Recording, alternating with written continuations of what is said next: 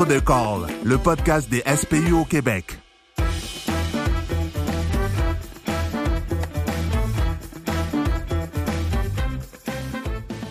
Bonjour, Entre deux calls avec Fred.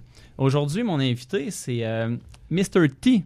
Éric Tremblay, professeur de- d'anatomie et physiologie au campus Notre-Dame-de-Foix Salut. et physio-clinicien, dans, surtout pour le CNDF, de ce que je comprends, Ouais. et aussi dans une clinique privée. Euh, Aujourd'hui, on va décortiquer, euh, pour commencer, l'hyperventilation. L'hyperventilation qui est euh, comme système compensatoire, qui est un signe et symptôme, voir pourquoi un patient hyperventile.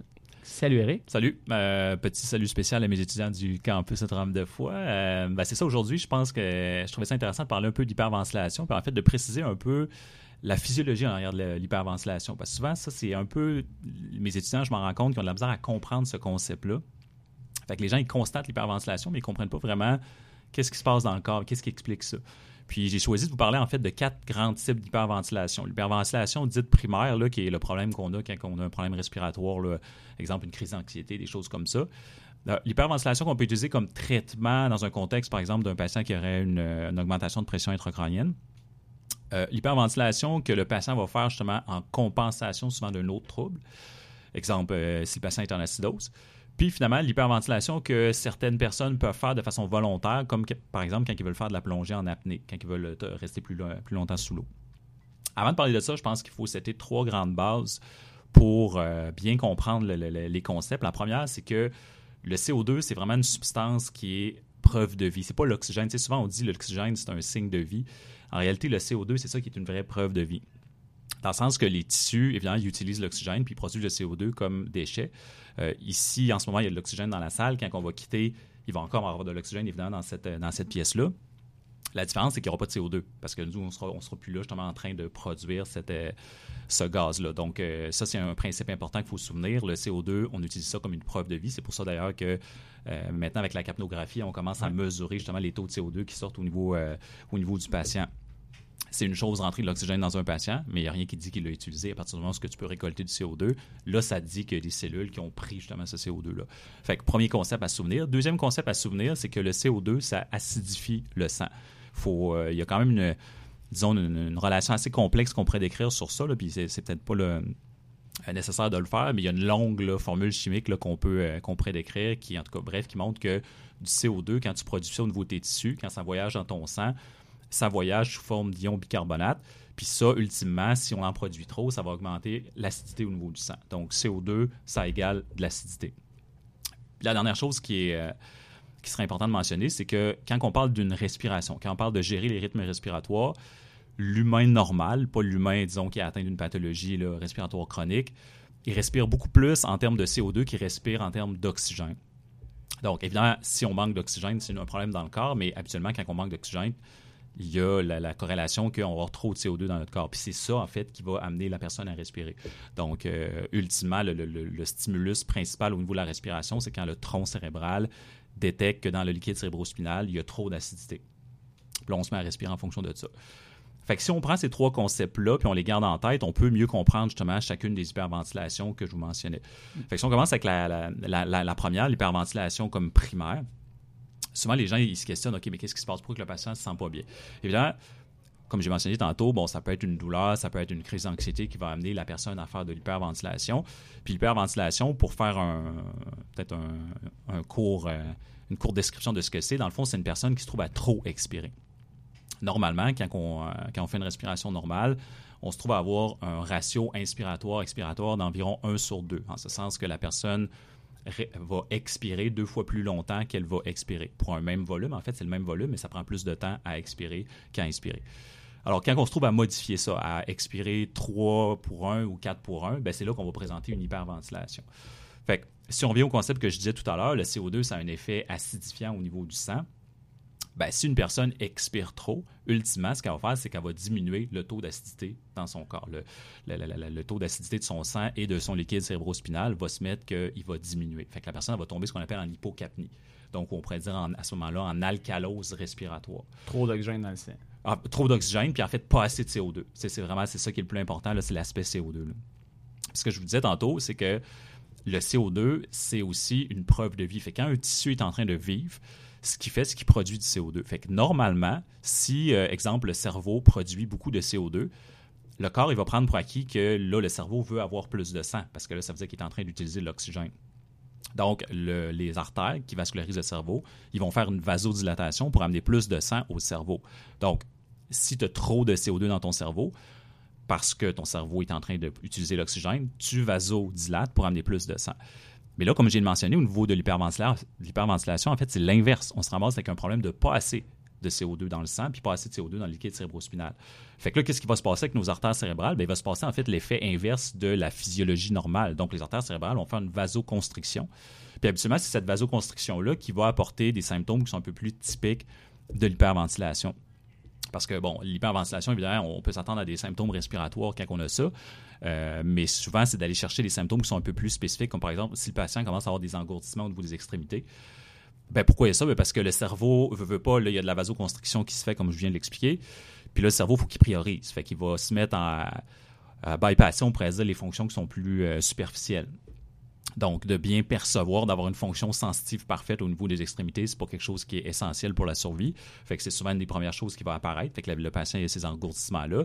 Éventuellement, il peut être étourdi un petit peu, puis dans le pire des cas, justement, il pourrait tomber inconscient. Alors, pourquoi le patient est tombé inconscient à ce moment-là? Ben, c'est justement, c'est parce qu'il y a eu une vasoconstriction de ses artères cérébrales qui fait que son cerveau n'a pas reçu suffisamment de, sang, puis c'est ça qui l'a amené à tomber inconscient. Fait pourquoi il y a eu cette vasoconstriction-là? Ben, c'est comme je mentionnais, parce que l'acidité n'était pas suffisante. fait que c'est comme ça euh, qu'il faut voir ça.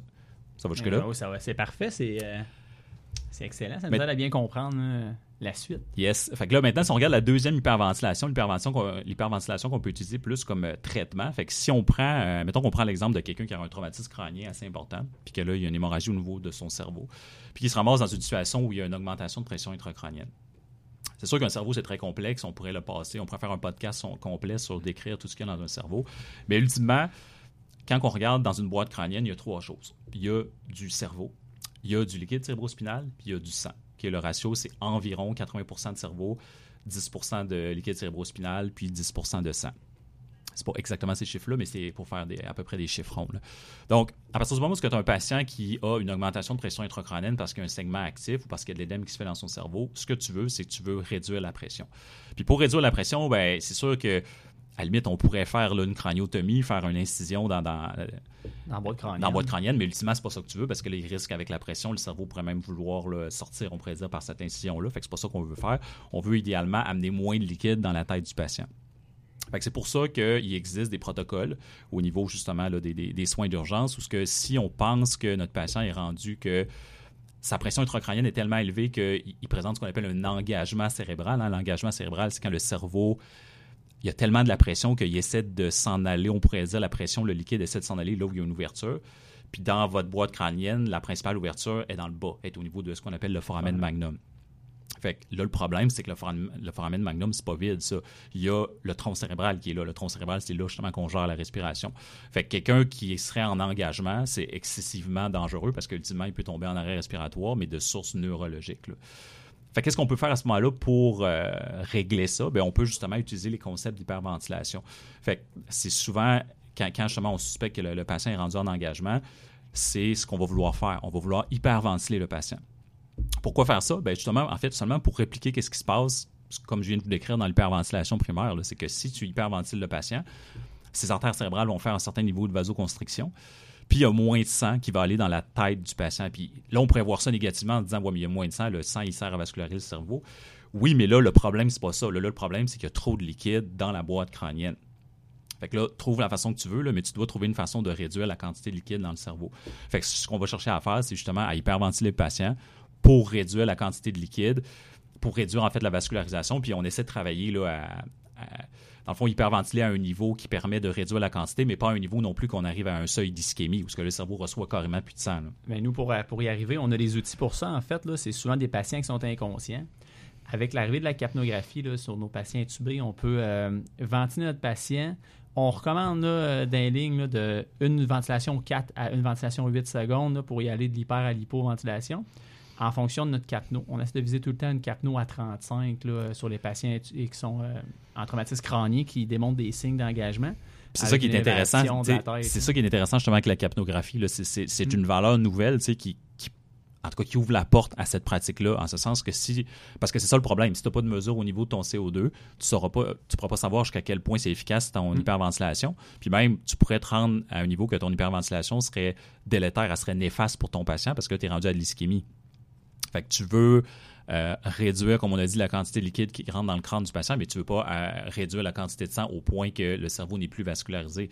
Il ne faut pas régler un problème en en causant un deuxième. Je compare tout le temps euh, ces patients-là comme si on essaie de, de rester debout en équilibre sur un ballon. Il faut tout le temps travailler pour tout le temps s'ajuster pour essayer de trouver l'équilibre parfait qui est difficile à atteindre. Le cerveau, c'est une bête complexe. C'est ça, en effet. Là. Puis en plus, on est rendu, le problème, c'est que ton, ton, ton exemple justement de tenir en équilibre sur un ballon, il faudrait se dire ben oui, mais en plus, c'est que ton ballon il est sur une poutre puis il y a des précipices de chaque côté. Dans le sens que là, on est rendu, là, c'est dangereux rendu là, mm. on est rendu dans l'édème cérébral, puis on n'a plus beaucoup de jeux justement. Puis ça, avec quoi on joue, entre guillemets, le cerveau, il n'y a pas beaucoup là, de, de, Les séquelles risquent d'être grandes mm. si on manque notre coup. Fait que ça, ça, ça, pose, on pourrait dire, un peu la, les bases pour le deuxième type d'hyperventilation que je vous disais. Ensuite, il y a le troisième type d'hyperventilation qui, est plus, une hyperventilation, on pourrait dire, de compensation que le patient va faire. Alors ça, c'est intéressant parce que ça nous amène à, peut-être parler de certains cas que tu peux arriver auprès d'un patient où le patient présente des problèmes respiratoires. Exemple, il respire rapidement. Puis évidemment, là, tu te dis, bon, OK, c'est un problème justement respiratoire. On va intervenir avec de la respiration parce que c'est un problème de respiration. Mais au contraire, non, ça peut être juste un processus de compensation que le patient est en train de faire et que c'est nécessaire de le faire. Fait si je prends l'exemple d'un euh, patient qui serait, diabétique, puis que parce qu'il a de la misère à gérer sa glycémie, il est rendu en acidose. Donc, en acidose en raison de, bon, peut-être des, des, des, des, raisons qui dépassent un peu le, contenu de ce podcast-là, mais si on gère pas bien le diabète, on peut se ramasser avec l'accumulation, entre autres, de corps de substances qui peuvent acidifier le sang. Fait que si on arrive dans cette situation-là, où le corps est trop, euh, trop euh, euh, acide, on est dans acidose dite métabolique, parce que c'est le métabolisme qui a causé ce problème-là, ben, le corps, il va essayer de corriger ça. Puis comment il peut corriger ça? Ben, il peut corriger ça avec les concepts qu'on vient de dire. Il peut corriger ça en jouant avec la respiration. Fait que si le patient il se met à hyperventiler, qu'est-ce qu'il va faire avec son acidité? Bien, il va se mettre à la diminuer. Parce que, comme on disait, faire l'hyperventilation, c'est expirer davantage de CO2. Mm. Puis du CO2, c'est de l'acidité. Donc, euh, à ce moment-là, c'est ça qui est important de comprendre, c'est que c'est une compensation. Puis c'est une compensation désirable. Nécessaire. Nécessaire, c'est ça. Fait, qu'on arriverait auprès d'un patient comme ça, qui nous semblerait... Euh, présenter une respiration qui est anormale. Puis là, on se dit, OK, il faut coacher le patient pour qu'il corrige sa respiration, puis qu'il revienne sur des rythmes normaux ben dans, dans cette circonstance-là, ça serait quasiment néfaste de faire ça. Parce que finalement. Comme ben, on faisait avant. On ben, prenait le ballon masque avec l'oxygène à 100 le ben, ventilait nos 5, 6. Un, on n'aidera pas, en fait, euh, avec l'oxygène, dans ce sens que c'est pas une problématique d'oxygène. Puis deux, en fait, on risque de nuire si on ne permet pas de faire ce qu'il cherche à faire. Puis qu'est-ce qu'il cherche à faire, en fait, c'est juste à sortir son excédent de CO2. En fait, il cherche à sortir de l'acidité. Puis dans ton corps, pour gérer de l'acidité, ben, tu as des protéines sanguines que là, souvent sont saturées quand tu es rendu en acidose tu un rein justement qui essaie de faire son travail, mais qui a souvent une efficacité qui est un petit peu plus, euh, plus long terme. Puis tu as un système respiratoire qui, justement, lui, est efficace plus à court terme. Fait que le patient utilise ce qu'il peut utiliser, qui est le système respiratoire à ce moment-là. Qui expire du CO2, expire des corps cétoniques, qui expire des ions positifs, qui va amener son sang à un pH plus normal ou essayer de normaliser son pH. C'est ça, exactement. puis, euh, mais évidemment, faut garder en tête que ça, ça corrige pas le trouble initial qui est de l'acidose métabolique, d'où la nécessité quand même de prendre en charge ce patient-là, puis d'essayer de corriger justement son trouble, peu importe c'est quoi qui a apporté justement ce, trouble-là, mais, mais de comprendre que finalement le traitement passera pas par un traitement respiratoire, puisque ce qu'on observe au niveau respiratoire, ce n'est pas le problème, c'est une tentative de correction du problème. Donc à ce moment-là, ça va être d'identifier la source, puis de corriger la source, comme j'ai mentionné, qui dans ce cas-là ne sera pas respiratoire. Je veux dire, l'hyperventilation de ça, ou euh, pas l'hyperventilation, mais l'acidose de source respiratoire, ça existe. Un patient qui ne respire pas assez, il va être en acidose respiratoire, mais dans ce cas-là, c'est pas ça. C'est une acidose métabolique. Nous autres, dans le fond, tout ce qu'on a à faire, c'est quantifier la glycémie capillaire. Puis ensuite de ça, euh, nos protocoles nous demandent quand même, si c'est inconscient, de mettre un masque 100 de le transporter comme ça. Ne pas gérer les voies respiratoires, ça serait la meilleure chose à faire. Ben, laisser respirer par lui-même. Ben, dans ce cas-là, oui. Dans ce cas-là, si, justement la glycémie nous dit qu'on semble avoir un problème, puis à ce moment-là, il pourrait que le patient soit en fait en hyperglycémie, s'il y a un trouble, justement, s'il est diabétique, puis il, y a de la difficulté à utiliser correctement ses, glucides, il pourrait justement être en hyperglycémie à ce moment-là, pourrait être inconscient s'il est vraiment rendu dans un coma diabétique. Puis ce serait pas, selon moi, indiqué de corriger sa respiration à ce moment-là, parce qu'en fait, comme on l'a dit, c'est pas ça la source du problème. Ça va avec ce qu'on enseigne présentement, euh, de ne plus, euh, de, comprendre un peu qu'est-ce qui se passe sur le patient avant de, de tenter un geste. Ouais, puis ça, ça, je trouve ça intéressant. Puis je trouve que ça, ça s'applique bien justement à la nouvelle formation qu'on fait avec les paramédics, une formation de trois ans où on veut sortir du technicien, on veut aller vers le clinicien. Puis moi, ça, c'est un- un- une phrase que j'insiste beaucoup par rapport à mes étudiants. Vous devez, oui, OK, vous avez des protocoles d'intervention qui sont très euh, procédurales, on pourrait dire, mais il faut être capable de sortir du protocole dans sa tête, puis il faut être capable de comprendre justement quand que la situation sort du protocole. Fait que mieux on va être en, mesure d'interpréter une situation clinique, meilleurs nos gestes vont être finalement. Là, plus, plus on va être capable d'interpréter qu'est-ce qui se passe dans la situation du patient, ben, meilleures vont être nos interventions, puisqu'ils vont être basés sur un- une compréhension clinique réelle de ce qui se passe. Ça va pour celle-là? Oui, dernière, tout à fait euh, tout à fait. OK, donc si on y va maintenant avec la dernière, la dernière hyperventilation qui est l'hyperventilation volontaire que parfois certaines personnes vont faire quand ils font euh, de la plongée en apnée. Donc les gens qui font de la plongée en apnée, ben, il y a comme deux catégories. On pourrait dire ceux qui le font comme pour faire des records d'apnée. Puis euh, d'ailleurs, les, j'aurais dû réviser le, le- le- le chiffre, on pourrait chercher là, sur Internet, là, mais c'est assez hallucinant hein, quand on regarde les records mondiaux pour la durée en apnée. C'est aux alentours d'à peu près 11 minutes. Un- je pense que c'est un, c'est un Européen, je ne me souviens plus si c'est un Français, là, mais c'est, je crois que c'est un petit peu plus que 11 minutes le record d'apnée. Évidemment, là, ça, c'est dans, un, dans une piscine, OK? C'est pas nécessairement parce qu'il y en a qui le font en descendant en profondeur. Là. Fait que le gars, il retient son souffle, il met sa tête dans l'eau, puis il reste 11 minutes sous l'eau. Sais, Puis là, les gens vont dire, ouais, mais il est calme, puis il contrôle sa. sais, Il, il essaie de ralentir sa fréquence cardiaque. Ouais, mais il essaie, il le fait quand même pendant 11 minutes. là. Vous essayez de faire 2 minutes. 2 minutes, c'est difficile. là. 11, ça me paraît. Là, je comprends pas physiologiquement comment ils font ça. Moi, j'enseigne la physiologie, puis je comprends pas. Là. En tout cas, bref, il y en a qui le font comme ça. Puis je sais que le record mondial pour des gens qui, euh, avant de faire ça, là, euh, ont inhalé de l'oxygène 100%, il est encore pire. Je pense que c'est c'est quelque chose comme, je pense, 18 minutes après avoir euh, inhalé de l'oxygène 100% pendant un certain temps. Puis là, t'es t'es 18 minutes sans respirer. là. C'est quand même assez impressionnant. là. C'est comme retenir son souffle tout le long de cette capsule-là. Ouais, non, c'est ça. Là, c'est, on va définitivement moins l'apprécier, je pense, à ce moment-là, si on fait ça. Là. Euh, fait il y en a qui font ça, il y en a qui font ça pour battre des records, mais il y en a qui font ça aussi uniquement, comme par exemple, s'ils veulent faire de la plongée en apnée. Ils n'ont pas le goût d'avoir la bonbonne, ils veulent juste aller observer là, quelques petits coraux, là, puis euh, sur Sainte-Mère, trucs comme ça. Alors là, à ce moment-là, parfois, ce qu'ils vont faire, ces gens-là, c'est qu'ils vont s'hyperventiler avant de faire la plongée. La logique de pourquoi ils font ça, c'est qu'en s'hyperventilant, ce qu'ils se disent, c'est que je vais euh, augmenter la quantité d'oxygène qui va rentrer dans mon corps, puis je vais être capable de toffer plus longtemps finalement sous l'eau. Comme on vient de mentionner, si tu inhales l'oxygène à 100%, c'est vrai que ta durée en apnée va être plus longue. Ça, c'est vrai. Le problème, c'est que quand tu te mets à respirer davantage de l'air qui est comme autour de nous, qui est à peu près 20 là, d'oxygène, t'as pas nécessairement cet effet-là. Fait que quand on regarde le- l'efficacité à augmenter le taux d'oxygène dans le sang de quelqu'un qui s'hyperventile de façon euh, volontaire, n'est pas très grande. Ça fait pas une très grande augmentation au niveau du taux d'oxygène. Par contre, ce que ça fait, ça vient toucher à nos concepts qu'on a parlé dans le début, c'est que ça diminue beaucoup le CO2 dans, le corps du patient.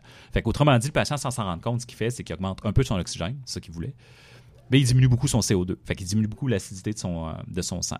Puis comme j'ai mentionné aussi en introduction, ultimement, ce qui fait respirer quelqu'un, c'est quand que le sang devient trop acide.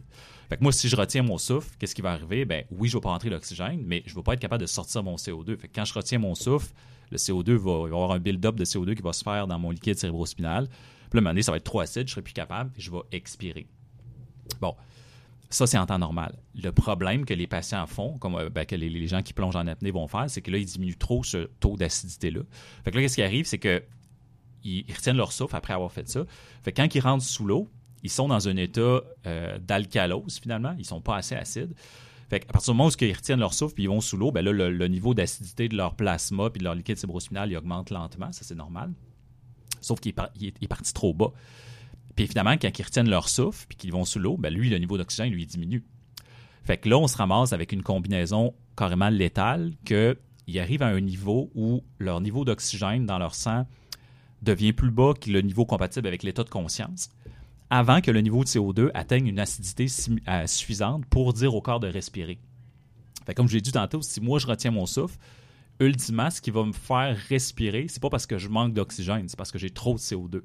Mais ces gens-là, ils n'auront pas ce signal-là, ce qu'on appelle le, le réflexe respiratoire. Ils l'auront pas parce qu'ils ont trop diminué préalablement leur acidité de leur liquide cérébrospinal en faisant l'hyperventilation. Fait que concrètement, ce qui va arriver, c'est qu'ils vont aller sous l'eau, ils vont nager, ils vont regarder, là, euh, ils trouvent ça beau, là, les, les, les, euh, justement, les, les, Les beaux petits les, coraux, cor- ouais, les coraux les sont super beaux. Ah, regarde, chérie, là, celui-là, il est rose, là, puis là, puis là, boum, la- les lumières vont fermer. Ils vont tomber inconscients. Ils n'auront pas le goût d'aller respirer parce qu'ils n'ont pas la stimulation respiratoire. Fait qu'évidemment, quand ils vont tomber inconscients, qu'est-ce que vous pensez qu'ils vont faire? Ils vont respirer. Ils sont sous l'eau. Ils sont inconscients. On Puis en respirant, ils vont inhaler de l'eau, puis terminé, ils vont, ils vont se noyer. Fait que c'est un danger qui est réel, euh, qui parfois là, est rapporté comme étant les causes probables de décès quand on retrouve des gens justement là, euh, euh, qui décèdent suite à des situations comme ça.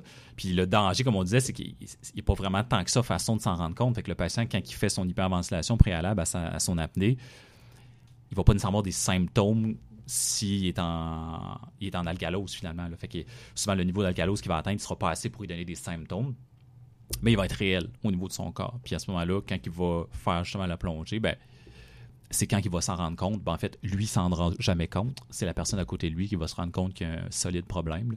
Puis euh, évidemment, si c'est est profond euh, quand ça, ça arrive, ben, évidemment, ça complexifie pas mal la prise en charge. Donc, ça, je pense que c'est intéressant de, de, de- de regarder cette inconscience-là. Puis justement, peut-être la ramener avec la première qu'on disait par rapport aux, euh, aux gens qui ont de l'hyperventilation, plus de primaire au niveau respiratoire. Puis c'est important de voir que, justement, c'est pas du tout la même raison qui rend le patient inconscient. Ce patient-là qui a fait de la plongée en apnée, il est tombé inconscient parce que ses taux d'oxygène sont devenus trop bas dans son sang avant même que ses taux de CO2 lui disent « va respirer ». Alors que le premier, le patient qui est en hyperventilation primaire, qui a un problème de source respiratoire, eh bien lui, il, a- il est tombé inconscient parce que ses artères cérébrales ont fait une vasoconstriction au point où son cerveau ne recevait plus suffisamment de sang. Puis à ce moment-là, ça l'a rendu inconscient. Fait que c'est pas du tout la même physiopathologie, on pourrait dire. Puis évidemment, ben là, le danger n'est pas du tout le même, en ce sens que le, le patient qui est euh, hyperventilation euh, primaire respiratoire, ben, il n'est pas sous l'eau quand ça arrive. là. Ça donne une chance de plus. hein? Non, c'est ça. Puis, des- puis des fois, les gens se demandent justement par rapport à l'apnée, ben, finalement, est-ce que c'est dangereux de dire de faire un concours de retenir son souffle le plus longtemps possible? Puis ça, moi, quand j'enseigne mes cours, je le fais. Je le fais avec mes étudiants pour voir si je pourrais pas l'avoir un qui ferait 12 minutes, justement, là, puis peut-être contacter euh, le livre Guinness des records là, pour qu'il soit le, nouveau champion. Puis non, là, je te rassure tout de suite, là, ça arrive. En général, c'est sont pas très bons, là, les étudiants, pour retenir leur souffle. Mais c'est pas dangereux, justement, de faire ça, de retenir ton souffle. Le seul danger qui apparaîtrait, ça serait si tu t'hyperventilerais avant de le faire. Puis encore là, ben, le, ton danger, ça serait que tu tombes de ta chaise, puis euh, OK, oui, tu peux te cogner la tête, là, mais à part ça, ça serait pas si. euh, Fait que comme tel, retenir son souffle, c'est pas si dangereux. Puis même à la limite, on pourrait pousser l'hypothèse à dire tenter de retenir son souffle sous l'eau, comme tel, c'est pas si dangereux que ça. Si on s'hyperventile pas de façon préalable, parce que on va arriver à un niveau de CO2 qui va nous donner le goût de respirer avant d'arriver à un niveau d'oxygène qui drop au point qui nous rend inconscients. Fait que c'est- tout ça, je pense, qui est intéressant. c'est de voir un peu justement les différentes physiopathologies ou les différentes physiologies qu'on peut avoir en fonction de ces quatre différentes euh, hyperventilations-là. là. C'est super intéressant. euh, Moi, que je retiens, c'est quand on va regarder une hyperventilation à cette heure, ça serait de chercher la cause avant de commencer à traiter, peu importe. Tout à fait. Euh, puis ensuite de ça, si on trouve aucune cause, là, on- ça serait raisonnable de penser que ça serait plus lié à l'anxiété ou un traum- qu'un traumatisme physique? Ben oui, surtout comme tu dis, si, le patient n'a aucune euh, pathologie connue, il prend aucun médicament, vient pas de prendre aucune substance, je pense que ça serait raisonnable de penser que là, on, a devant nous justement le premier cas qu'on a mentionné, un cas d'hyperventilation respiratoire primaire qui est, le problème que tu as à prendre en charge, qui est vraiment pas grave entre guillemets en ce sens que on, on pourrait le régler juste avec un bon coaching respiratoire. Puis dans le pire des cas, le patient va tomber inconscient. Puis dans ce pire des cas-là, quand il va être inconscient, il ne sera plus anxieux, n'aura plus la douleur importante qui le faisait hyperventiler, euh, n'aura plus le stress important qui le faisait hyperventiler. Fait qu'habituellement, ça va se corriger à partir de ce moment-là. À partir du moment où ce, que ce qui te faisait hyperventiler, tu l'as plus parce que tu inconscient. Ben, évidemment, tes rythmes respiratoires, ils s'a- ils s'ajustent. Puis à partir du moment où tes rythmes respiratoires s'ajustent, ben, ton taux d'acidité redevient correct. Puis tes artères cérébrales, ils vont vasodilater, ils vont te ramener du sang, puis tu vas revenir à toi. C'est ça, souvent, ça arrive avec une syncope de quelques secondes, avec un retour à la normale. la c'est ça. Puis, puis ça, c'est intéressant ce que tu dis, là, quelques secondes. Ça, je pense, ça serait important, c'est ça, de, de- de le préciser. C'est que dans un contexte comme ça, de respiratoire primaire, euh, le patient, ça va être quelques secondes. Je veux dire, s'il semble hyperventilé, puis là, il tombe inconscient, puis ça fait cinq minutes qu'il est inconscient, c'est comme là, euh, chercher d'autres choses. là. Je veux dire, il est arrivé quelque chose d'autre. Il y avait un- manifestement, il y avait un problème peut-être euh, physiologique sous-jacent, comme on disait, une acidose euh, métabolique. Puis là, ton patient, il essayait d'hyperventiler pour corriger ça, mais c'était pas suffisant. C'est pour ça qu'il est rendu inconscient. Puis ici, il continue d'hyperventiler lors, lors, lors de l'inconscience. Ben, je- moi, je dirais que c'est un bon, peut-être un bon indicateur qui dit que là, euh, c'était pas respiratoire ton problème, c'était quelque chose d'autre. Puis le mécanisme de compensation, en fait, il est insuffisant. Fait que raison de plus là, de dire, OK, euh, là, on active là, la, la- la prise en charge parce qu'il faut qu'on trouve la source du problème. Puis souvent, ben, c'est- plate, mais dans le préhospitalier, tu sais, il y a- évidemment, il n'y a pas assez d'outils pour investiguer davantage là, le patient puis essayer de trouver cette source-là. là. On a juste un bon questionnaire des événements. Ouais, c'est ça. Trouver qu'est-ce qui s'est passé, refaire le Mm. fil pour trouver qu'est-ce qui aurait qu'est-ce qui aurait pu arriver, né la cause de l'hyperventilation, ou sinon, euh, encore le mesurer la glycémie. Ouais. Mais, si, mais si justement le patient est conscient lors de votre arrivée, ben, au moins c'est ça, c'est c'est d'optimiser ton questionnaire, d'essayer d'aller chercher là, euh, est-ce que euh, ça semble être un, un problème euh, qui a originé vraiment au niveau de la respiration ou à la limite un, ou un, un trouble, on va dire, de la sphère mentale versus c'est vraiment quelqu'un qui est connu pour avoir certaines pathologies bien précises, puis que là, ça t'amène plus à penser que là, c'est c'est une compensation que le patient est en train de faire. là. Super Mm. intéressant. Je pense que ça va mettre des, euh, beaucoup d'outils dans le coffre à outils d'évaluation euh, du système respiratoire là, pour nos patients. Conscient, inconscient, on va être amené à, chercher, à comprendre plus l'hyperventilation. Yes. Euh, merci Eric. Ça fait plaisir. Je vais rappeler qu'on peut te suivre là, sur Instagram et Facebook sur Mr. T Physio. Ouais. MRT Physio. Avec plein de capsules intéressantes, des posts sur la physio, l'anatomie, des recherches euh, qui sortent euh, sur un paquet de sujets variés. Oui, c'est ça. Je me suis donné un peu comme euh, mission personnelle, justement, là, de d'augmenter, je dirais, l'exposition de divers procès de la santé à la littérature. Fait que on se le cachera pas, lire un article scientifique, des fois, c'est lourd. C'est, sur, du papier noir et blanc avec beaucoup de chiffres. Puis des fois, c'est pas très sexy, là, les articles. Fait que euh, moi, je me suis donné comme objectif de euh, créer des infographies pour justement rendre la littérature plus accessible à plus d'in- d'individus. Puis évidemment, c'est sûr que moi, je vous, je vous invite toujours à essayer d'aller lire l'article directement qui fait référence là, à, mes, à mes posts. Donc, comme tu as mentionné, là, sur Facebook, j'essaie d'envoyer, là, puis sur Instagram, des, des petits résumés de, de différents articles. Puis, vous allez voir, il y a tout le temps les- la référence qui est indiquée. Euh, donc, euh, gênez-vous pas pour vous inscrire. là. Moi, moi, j'essaie de, de- de- de toucher le plus de personnes possible. là. Vous allez voir, c'est pas spécifique nécessairement juste aux paramédics. j'essaie d'avoir le médecin, paramédic, en, euh, physio, euh, ambulancier, enseignant. euh, donc, c'est assez là. C'est assez varié, puis c'est voulu comme ça, justement. C'est voulu que ce soit là, que les sujets soient, soient variés. C'est facile de compréhension et d'approche aussi. Fait que je vous invite à aller voir ça sur Instagram ou Facebook, Mr. T Physio, un plus dans votre euh, sac à outils pour en apprendre des nouveautés. Merci Eric, on se revoit une prochaine fois. Ça fait plaisir. Super. À la prochaine.